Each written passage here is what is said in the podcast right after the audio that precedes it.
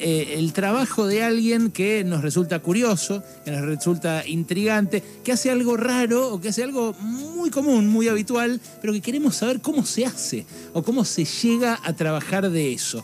Hoy hablamos con un eh, hombre que vive en Bahía Blanca, eh, que es afilador y que aunque ustedes no lo crean, se llama... Di- sí, ahora le vamos a preguntar si sabe tocar... Si sabe tocar la... La, el- La flauta de pan, ¿no? ¿Qué es una, eso? Un es una flauta de plástico. de plástico, una flauta de pan. Lo que es increíble es cómo se llama este señor. Es afilador, repito, y se llama Diego Corte. Diego, querido, ¿cómo estás? Ale Berkovich acá. Hola, buenas, buenas tardes, tardes para todos, todos. ¿Cómo va? Bien, Diego. eh, es- Yo iba y tenía la flauta preparada para hacer el chiflido y hay un Espectacular. ese me, fuiste, la, ese me- fuiste me vos. la metieron, me la metí el- No, pará, pará, hacete un solo. No, hacete un solo porque eh, no, no llegó a apreciarse, me parece, la destreza con la que Ah, no. Ah, sí, no quería saturar, a ver si no, No, se- vale que no igual, vale sature. A ver.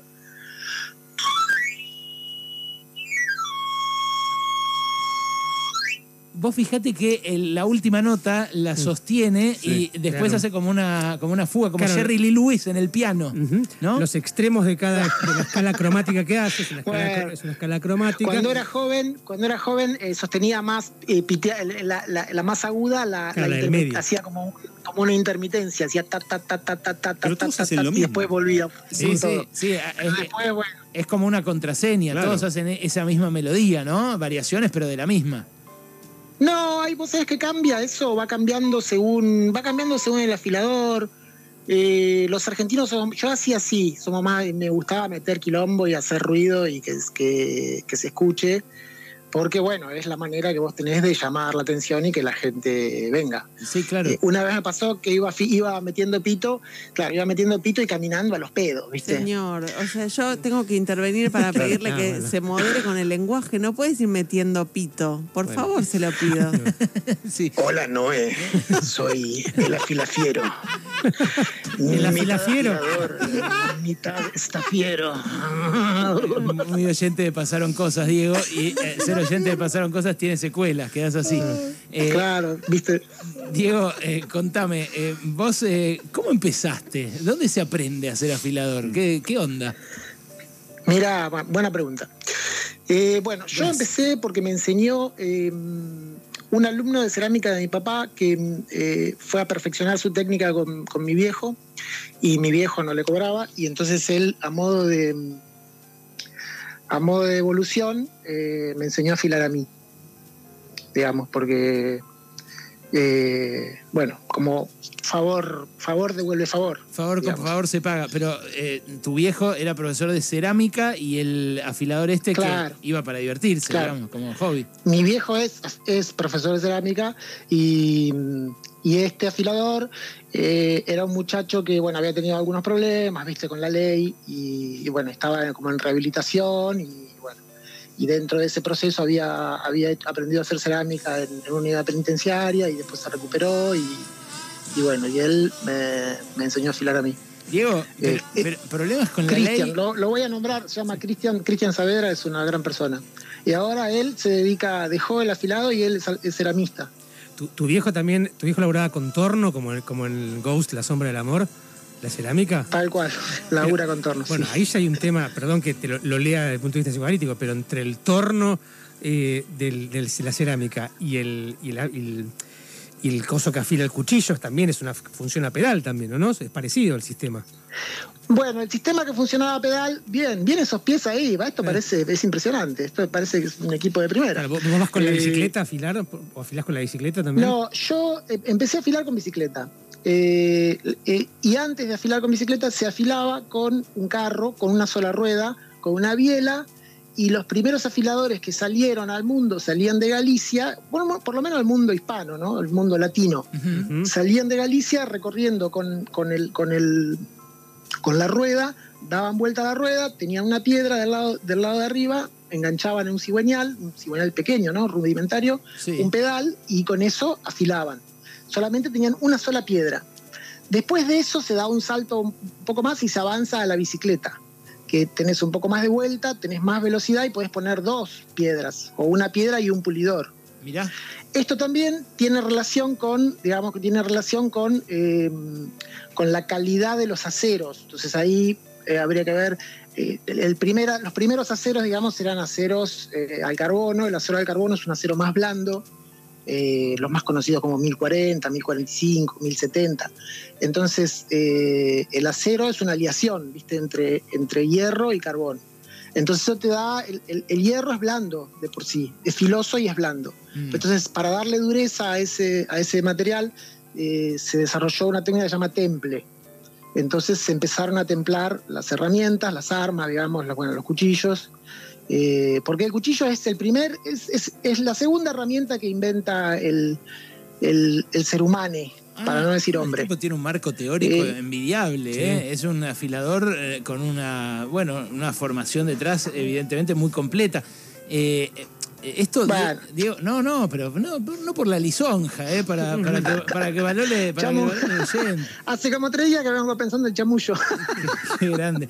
Eh, ¿cu- ¿cuánto, ¿Cuánto haces, Diego, como afilador en una jornada de laburo? ah, ¿cuánto hago en plata? Sí. Y depende del día, depende del día. Eh, en España, por ejemplo, yo salía a hacer 100 euros por día, eh, que me daba un sueldo de 2.000 euros al mes, que era el doble de lo que ganaba la media, digamos. Eh, acá no llego ni a, ni a 1.000 euros. No, Ojalá bueno, llegara a ¿cómo mil lo euros. vas a pensar en euros, Claro. boludo? Estamos recontra devaluados. Estás para una nota de Infobae, ¿eh? Se fue, se fue, para- sí, sí, para, se fue de, de con. Martín Tetas. Sí, claro. Como Sí. Martín. Se fue a España eh, y ahora triunfa como afilador después de haber renunciado a su trabajo de mierda. Pero ¿cuánto cuesta afilar, digamos? ¿Cómo, cómo, cómo, está el, cómo, No, cómo tenés no, la no tarifa? triunfo no, en España, en España se en España, en España es, es- bueno, hay dos maneras de laburar distintas. Ahora te, ahora te, para, te- te- bueno, a ver, no sé cómo, cómo ordenarlo. Eh, acá en Argentina y puedo hacer eh, tres lucas, cinco lucas, ocho lucas, depende del día. Hay días que laburo bien, hago más, hay días que laburo menos, laburo menos, digamos. ¿Y qué haces? Eh, yo soy, elegís- soy pobre, cobré el IFE. Sí, no, bueno, eh, sos un laburante, viejo. Estás ahí por Soy un la, laburante. por la tuya. Ahora, eh, ¿cómo, ¿cómo elegís el lugar por el que vas a deambular con la bicicleta? ¿Ya tenés un barrio? ¿Se reparten los barrios? ¿Hay zonas de influencia? Ah, bueno, pará, para que vamos en ese, vamos en ese increyendo. Entonces yo empecé a afilar en bicicleta. Después, después me fui a vivir a España, tuve un accidente, me atropelló un coche en Portugal, fui a afilar a Portugal, a una señora parecida a la que sale en el mercado que vos entrevistaste ahí en Lisboa. Ajá. Eh, eh, ese era, para, no, para que darte una idea de cómo es más o menos el público, ¿viste? Eh, bueno, en Europa muchos lugares son así, como hay mucho mercado, el afilador va al mercado, se para en el mercado, le afila a la gente del, del mercado y también a la gente que va a comprar y lleva las tijeras, los cuchillos ahí porque sabe que se encuentra el afilador todos los días. Onda feria. Onda feria. Onda feria, claro, que es lo que a mí me parece que tendría que, que el gobierno aplicara en la Argentina de una buena exportada, dejarse de joder con el costo de precios. Bueno, a- re- resuciten las ferias, que los productores vendan directamente, cortar la calle, cortan la calle en París. Sí, sí, pero Y- fíjate que eh, ¿Y por qué no la- las cadenas de supermercados que allá en muchos casos restringen y regulan para que no maten justamente estas expresiones del pequeño comercio, acá hacen medio lo que quieren, ¿no? Es- es- en, eso, en eso sí, hay, hay una falta de, de política muy clara. Ahora, en ese lugar, eh, eh, en esos lugares donde iban y, y te afilaban en Europa, eh, el, el público era cualquiera. A- acá es más casa por casa. La... No, no, a eso, a ese es el punto que yo quería llegar. Bueno, entonces tenés primero el, primero el, el- el afilador de bicicleta. El afilador de bicicleta en la Argentina laburaba en la calle, primero no tocabas el timbre, salías a tocar pito. Perdón, Ujú. no es. No, sí. Salías a tocar, no bueno, pito de chifre. Claro, digamos otra cosa. Tocaba silbato. Eh, Claro. Claro. Bueno, es el, la flauta de pan.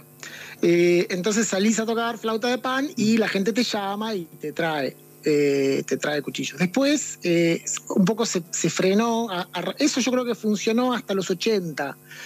Después, eh, en los 90 es cuando empieza el afilador chorro, digamos, en bicicleta, que te dice un precio y te cobra otro. Ah, pará, pará, pará, pará, pará, Sí. pará, pará, pará. Ese Es, un tema que hay que tocar ese. No, no, no. Yo, Claro. eh, es más, estaba esperando porque digo, no se va a ofender este tipo, le pregunto de entrada por la estafa del afilador. Igual está por teléfono, Claro. no tiene un cuchillo en la mano, podemos ofenderlo y listo, cortamos el teléfono, no Estoy pasa un nada. poco lejos. Es cierto. No, pero No, Eh, no, ese tema es insoslayable porque, claro, a mí me pasa como, como laburante que me confunden, ¿viste? Y me preguntan, y me preguntan. Me para un tipo y me pregunta cinco veces el precio y le digo, ¿este que es boludo o no entiende o qué pasa? No, porque No, la lo- que te hacen es cagaron. terrible, es terrible. A mí, mí, a mí me pasó, no, no, es, Claro. no es de oídas, ¿eh? a mí me la hicieron. a mí ¿eh? también me la hicieron. Sí, te, sí. te dicen, Claro, "¿Cu- ¿cuánto claro. vale afilar? Y te dicen, eh, 50 pesos el cuchillo. Y vos medio así rápido, Claro. después eh, le decís, bueno, ¿cuánto es? Le te das un montón de cuchillos porque decís 50 pesos. Y bueno, dicen, no, no, 450 cada uno, te dije. Claro. Eh, Claro, claro, vos claro. decís, no, No, bueno, 450 cada uno. A día, por ejemplo, el otro día le afilé a un tipo y un hombre que me llamó me mandó un WhatsApp. eh, eh, entonces fui a la casa y el tipo le, había- le había pasado que le dijo 200 y después le dijo 2000 cada cuchillo. Eso le le había dado dos. Claro. Eran cuatro lucas, ¿viste? Eran dos cuchillos, cuatro lucas. Pero bueno, entonces yo qué tuve que hacer con, es- con ese tema, con, ese, tra- con este problema que hay en la Argentina y en España solamente pasa en Sevilla, digamos, o en Andalucía, que los afiladores son gitanos, Mm, entonces los, agita- los gitanos son pillitos, ¿viste? mm. Son, les gusta el, el- el juego de palabras. Entonces, eh, acá el, el yo, el precio que cobro para afilar un cuchillo, 500 pesos, 400, más o menos así, una tijera, 600. Ese es el precio de, de- que te sale afilar un- una pieza. Eh, pero lo que hacen esta gente que va tocando timbre en las casas eh, es, le hace este juego de palabras, le dice un precio y después le cobra otro. Qué bárbaro. Eh, después, lo que, a- a lo- la otra cosa que quería contar era que, bueno, el, el afilador de bici- la, la bicicleta te sirve para afilar cuchillos al carbono. Entonces, eh, yo después me pasé a una moto. Entonces, en. España yo entré a laburar, yo no entendía la dinámica de España. Laburaba, ¿viste? Digo, no, ¿qué pasa acá que no, no, no le engancho? Entonces yo veía que los afiladores laburaban en, en restaurantes y en, y en bares y en... Bueno, España es un bar, ¿no? Mm. Entonces eh, hay mucho laburo en ese sentido. Se cobra, muy, se cobra más barato que acá en relación. Por ejemplo, afilar allá sale 2 euros, 2,50, 3 euros. Que acá es como es menos, ¿viste? Acá se cobra un poco más caro y se, se afilaba menos. Allá se afila más y se cobra un poco más barato el precio. Pero negocias un precio en total porque te sacan cajones. Entonces te sacan, yo qué sé, un cajón con 10, 15 cuchillos. Bueno, es que eso es lo que uno haría también acá si el precio fuera eh, accesible, ¿no? Y si no se expusiera esa confusión. Ahora, eh, además de los utensilios, eh, convencionales, que pueden ser en restaurante, en casas, ¿has afilado algo extraño? ¿Alguna arma blanca rara que te sacaron allí a la calle? El otro, bueno, en España me pasaba que los garrulos, que es la manera, medio los garrulines, que es la manera un poco despectiva de decir a la gente de, de pueblo, viste, al, al, al- muchacho, al, al cabecita negra, digamos, en España le dicen garrulo. Y por ahí a los garrulitos les gustaba eh, usar katanas. Y por ahí me, me han sacado katanas, me han sacado sevillanas. Eh, el garrulo es un personaje que anda con un Rottweiler eh, con la cadena muy corta, hace, hace fierros, ¿viste? Mirá. Eh, son esos, son como esos personajes, ¿no? Pero Eh, eh, acá el otro día me tocó el timbre un señor que, que medio parecido a Cío Yarvide, que trabajaba en el Poder Judicial y me bajó un sable. cuidado, cuidado, cuidado. un sable Solingen de la Policía Federal. Y Puede ser que era un y- tragasable, y digamos, dice, no, que, es- que No, hacía... no, no, no, bueno. No, no, no, pero eso es una, es una. Viste, los gitanos lo hacen, Claro. eso es la. eh, meter- introducirse una espada por la boca y atravesar y, y abrir el esófago para. En el circo lo hacían, ¿no? Claro, claro, sí, sí. Eh, qué, qué curioso, sí. ¿Qué, qué uso le daba el No, sable? bueno, ¿Era de este colección? muchacho lo heredó, lo Ah. heredó y tenía ese sable eh, para, para- eh, de, de exposición en la casa. ¿Y para ¿sí? qué quería filo, no? Porque lo- el No, mejor, es que no tenga lo filo. pulí- Lo pulí, lo pulí. Lo pulí, porque lo pulí y medio que lo restauré. Es más, está la foto en Instagram del mango. Y el mango tiene el gallito de la Policía Federal. Yo le estimo que la Policía Federal que andaba a los sablazos, la de 1900. Sí. Cuando- No, pero creo, 1910, creo que para- para- ahora los uniformes de gala también llevan un- a veces espadas, ¿eh?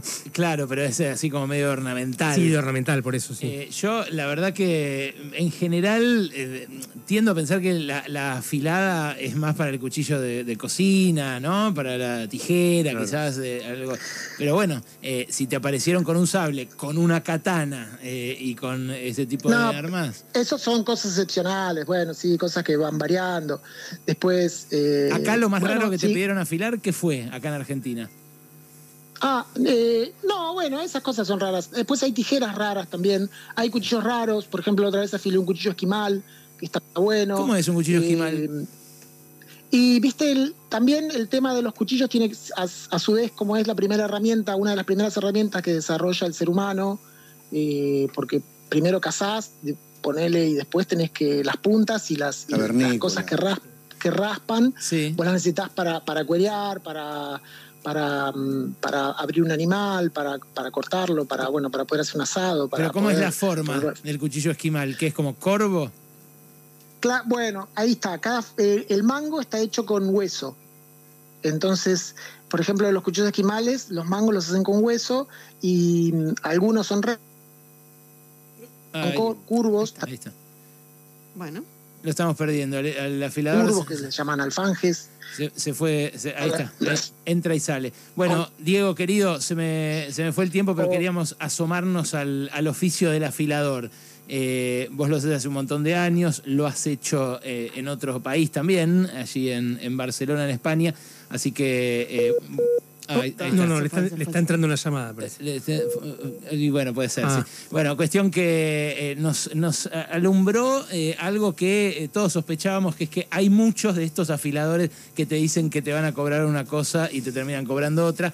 Ellos mismos, los afiladores de ley, lo repudian, ¿no? más vale ir a un lugar a que te lo afilen y no que el que te cruzas por la calle que no sabes qué onda. O tener uno de confianza. O ¿eh? tener uno de En confianza. este caso, Diego Corte, que es quien nos acaba de ayudar a entender este oficio eh, con toda la solvencia de un tipo como él, un tipo afilado.